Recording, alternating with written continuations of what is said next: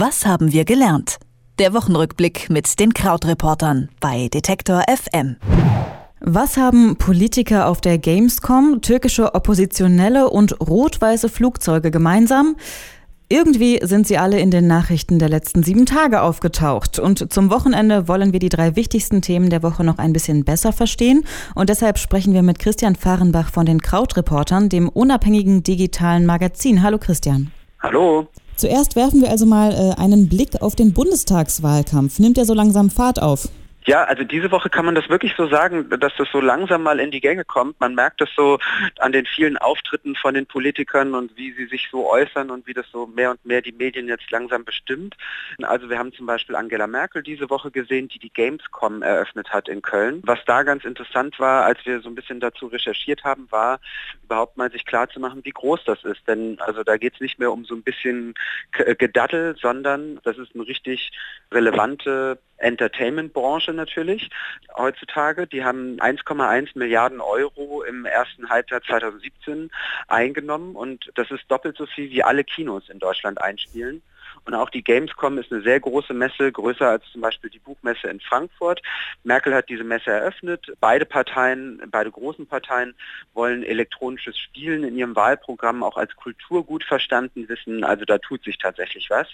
Und Martin Schulz hat es dafür äh, mit zwei inhaltlichen Vorschlägen in die Schlagzeilen geschafft, die aber beide eher so ein bisschen glücklos verlaufen sind. Also zuerst hat er angekündigt, dass er sich im Falle eines Wahlsiegs dafür einsetzen will, dass US-Atomwaffen, die noch in Deutschland lagern oder stationiert sind, abgezogen werden. So einen Vorschlag gab es schon auch mal von Guido Westerwelle bei der letzten schwarz-gelben Koalition. Da ist auch nichts draus geworden. Und auch dieses Mal muss man sagen, so die Union hat da eher so mit den Schultern gezuckt und gesagt, naja, das kommt eh nicht so richtig. Die Linke hat Schulz kritisiert und gesagt, naja, wir schlagen das eigentlich schon ganz lang vor, aber bisher hat die STD das auch immer blockiert. Also das war so ein bisschen so ein Versuch, von außen wurde es ein bisschen als Versuch bewertet, dass Schulz sich einfach dringend von der Union absetzen will. Und dann gab es am Donnerstag noch die Meldung, dass er in einem Interview mit der ADAC Motorwelt gesagt hat, dass er die bisher für 2019 geplante Pkw-Maut nicht einführen werde. Und er meinte, niemand außer der CDU will die so wirklich, was leider auch nicht ganz stimmt, weil bei der Bundestagsabstimmung auch die SPD in, mit einer großen Mehrheit für die Maut gestimmt hat. Aber es gab auch da sowieso eigentlich nicht so richtig viele enthusiastische Reaktionen, denn das liegt ja auch so ein bisschen daran, dass die Maut so wie sie kommen soll, ja die Fahrer ausländischer Pkw in Deutschland betrifft. Und da ist es, glaube ich, einfach nicht so ein emotionales Thema für die meisten. Und vom Bundestagswahlkampf reisen wir weiter in die Türkei.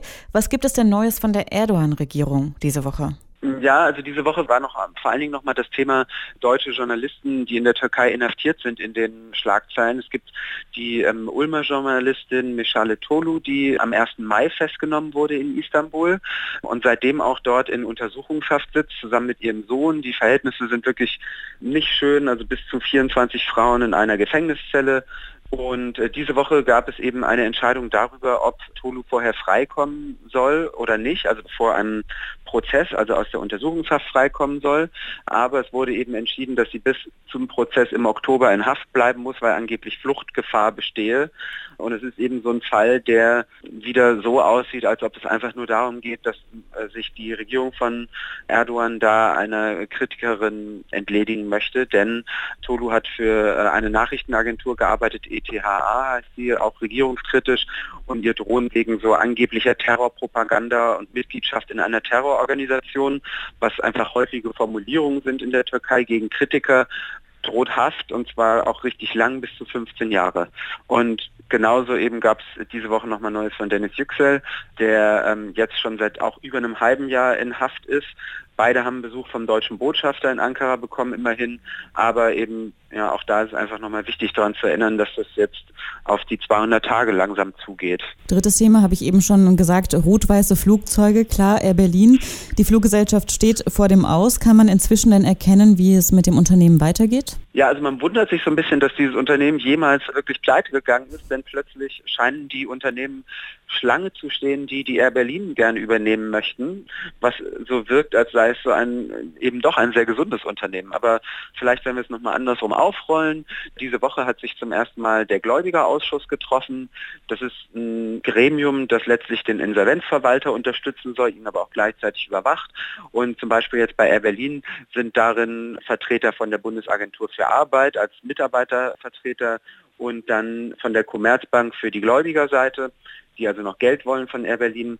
Und dieser Ausschuss hat sich zum ersten Mal getroffen und da ging es jetzt darum, wer was bekommt oder in welche anderen Über Unternehmen Teile von Air Berlin übergehen. Man hat da gedacht, dass es in Richtung Lufthansa sehr stark gehen würde.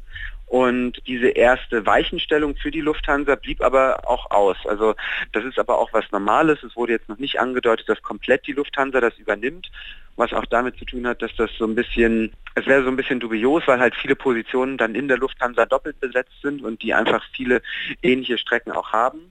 Aber Lufthansa hat eben konkretisiert, welches Interesse sie an Air Berlin hat.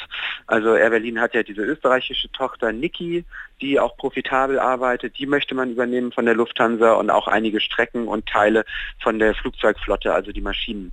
Und was vielleicht noch ganz wichtig ist, wie gesagt, Lufthansa ist nicht allein.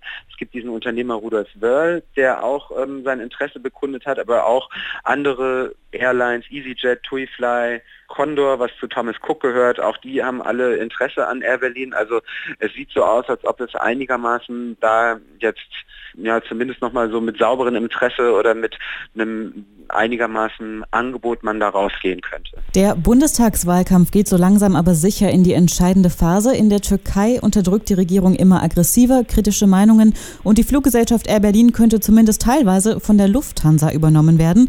Das waren drei wichtige Themen der vergangenen Woche. Christian Fahrenbach von den Krautreportern hat mit uns auf die letzten sieben Tage zurückgeblickt. Vielen Dank dafür, Christian. Ich sage auch vielen Dank. Schönes Wochenende. Was haben wir gelernt? Der Wochenrückblick mit den Krautreportern bei Detektor FM.